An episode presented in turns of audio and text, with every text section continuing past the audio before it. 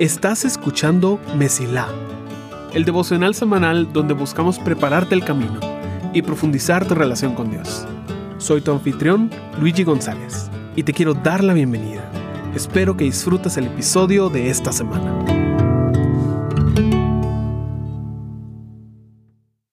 Estamos terminando el mes de julio. Y con el fin de mes viene el final de nuestra serie titulada El mismo Dios. Hemos estado platicando sobre aspectos o términos que parecen ser contradictorios sobre Dios. Platicamos sobre la identidad de Jesús como el Cordero y el León.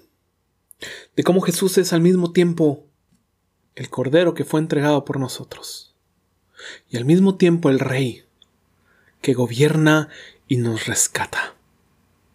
De cómo en su morir y resurrección consiguió la victoria sobre la muerte y lo hace el único ser digno de gobernar el universo.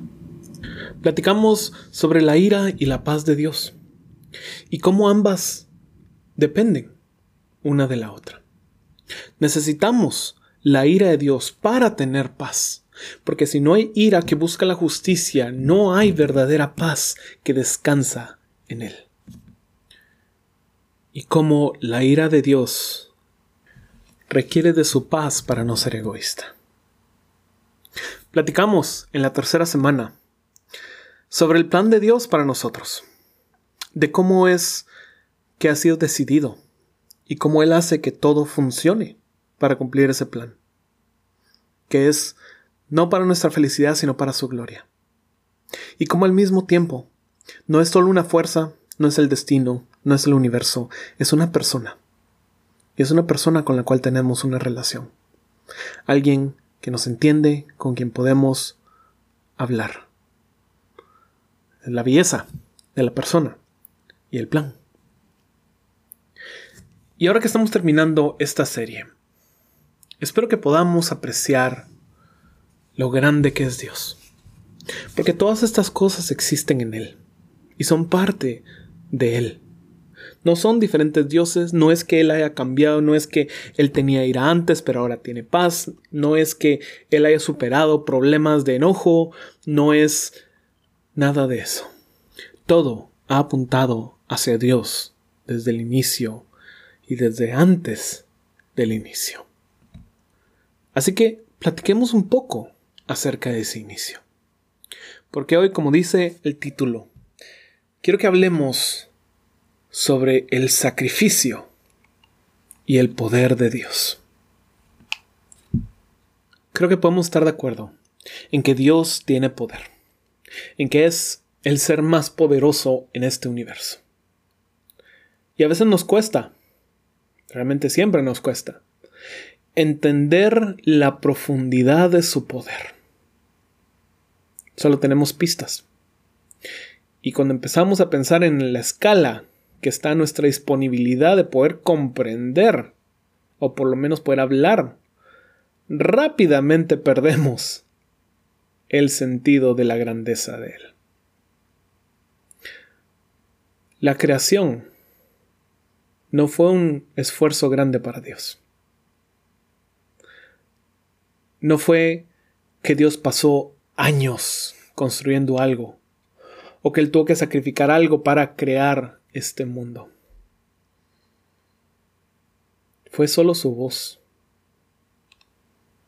Y no fueron párrafos y párrafos lo que necesito.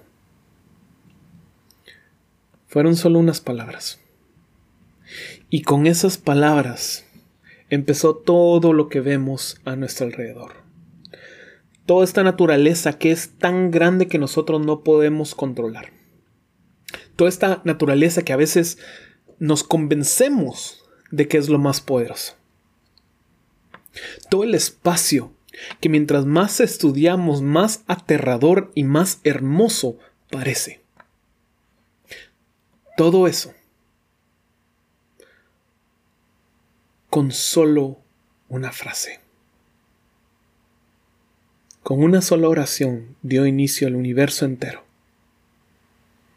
El poder de Dios es inimaginable. Es mucho más grande de lo que nosotros somos capaces de entender. Y al mismo tiempo, lo que Dios hace en la historia del mundo no tiene sentido. Porque alguien con tanto poder tenía infinitas formas de arreglar nuestra situación con el pecado.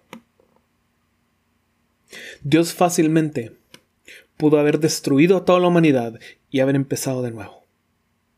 Fácilmente, Él hubiera podido arreglar las cosas de tal forma que el pecado no existiera. Tan fácilmente, Él podría cambiar nuestros corazones para que lo amemos de todo corazón y lo único que pensemos es Él. Con solo una oración, Él podría hacerlo. Pero no lo hizo. Al mismo tiempo que vemos al Dios Todopoderoso, vemos al Dios que se sacrificó por nosotros. Pudiendo hacer todo, pudiendo ser capaz de crear universos enteros con solo su voz, siendo capaz de arreglar todo sin hacer el más mínimo esfuerzo. Él decidió hacer lo que más le dolería para rescatarnos. Y esto no se puede comprender. El momento en el que se junta el poder y el sacrificio de Dios es el momento en que nuestras mentes fallan. Porque vamos a menospreciar una de las dos. Cuando nosotros pecamos y empezamos a vivir vidas lejos de Él, toda la creación estaba viendo hacia Dios, esperando, anticipando. ¿Qué hará para arreglar esto? Y el momento en el cual Dios pudo haber mostrado más su poder, decidió mostrarnos no lo que Él puede hacer, sino quién es Él. Habiendo podido arreglar nuestro problema, decidió rescatarnos. Habiendo podido solucionar esto con una oración, decidió enamorarnos. Decidió venir y con su vida entera decir, que Él entiende, que Él sabe lo que estamos viviendo y que Él carga con todo lo que nos ha hecho daño y todas las formas en las cuales hemos dañado a otros y lo hemos dañado a Él.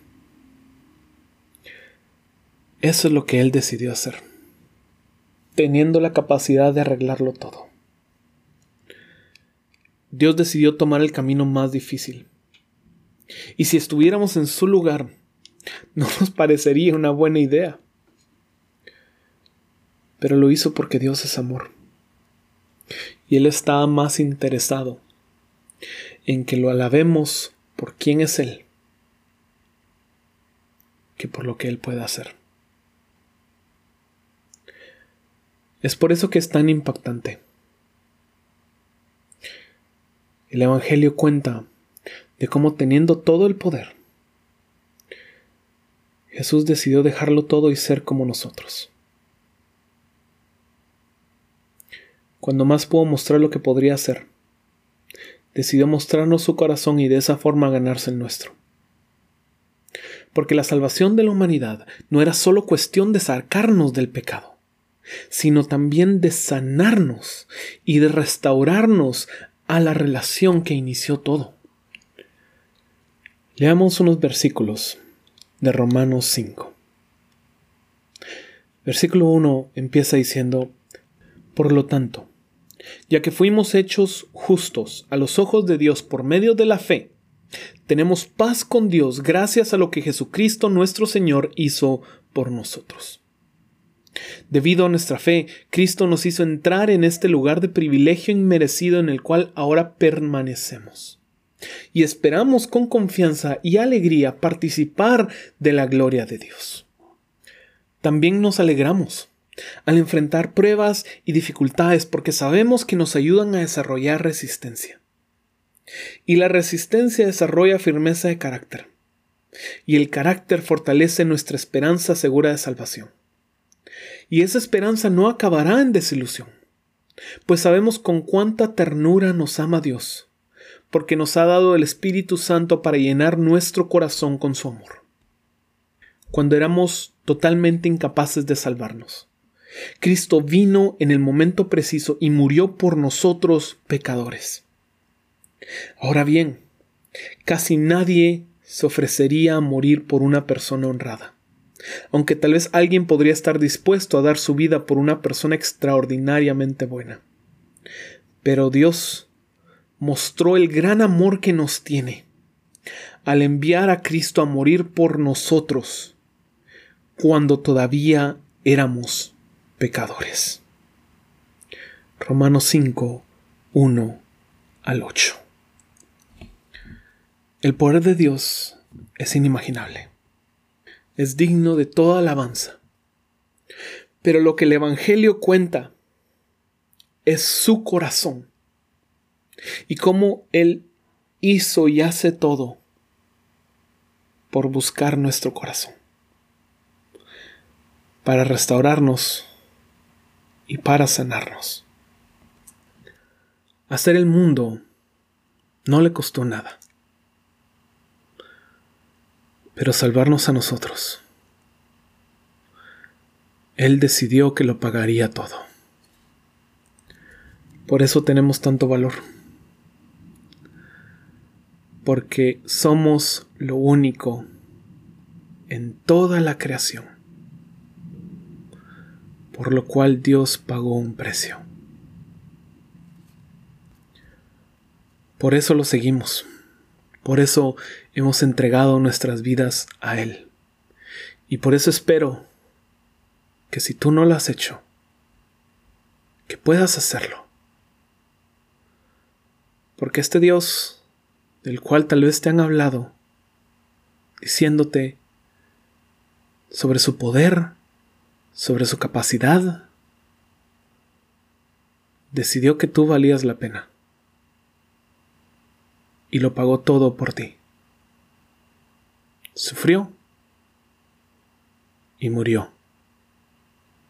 Y al tercer día resucitó para darte vida. Quiero invitarte a que le entregues tu vida. Y si ya lo has hecho, quiero invitarte a que profundices tu entendimiento de lo que Él ha hecho por ti.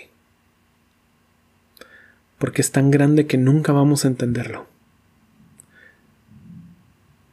Y eso significa que es nuestro tesoro pasar nuestras vidas descubriendo más y más de las profundidades de su gracia, que es el lugar donde se encuentra el poder y el sacrificio de Dios. Deseo que puedas confiar en Él y que tu camino se mantenga siempre despejado. Gracias por escuchar.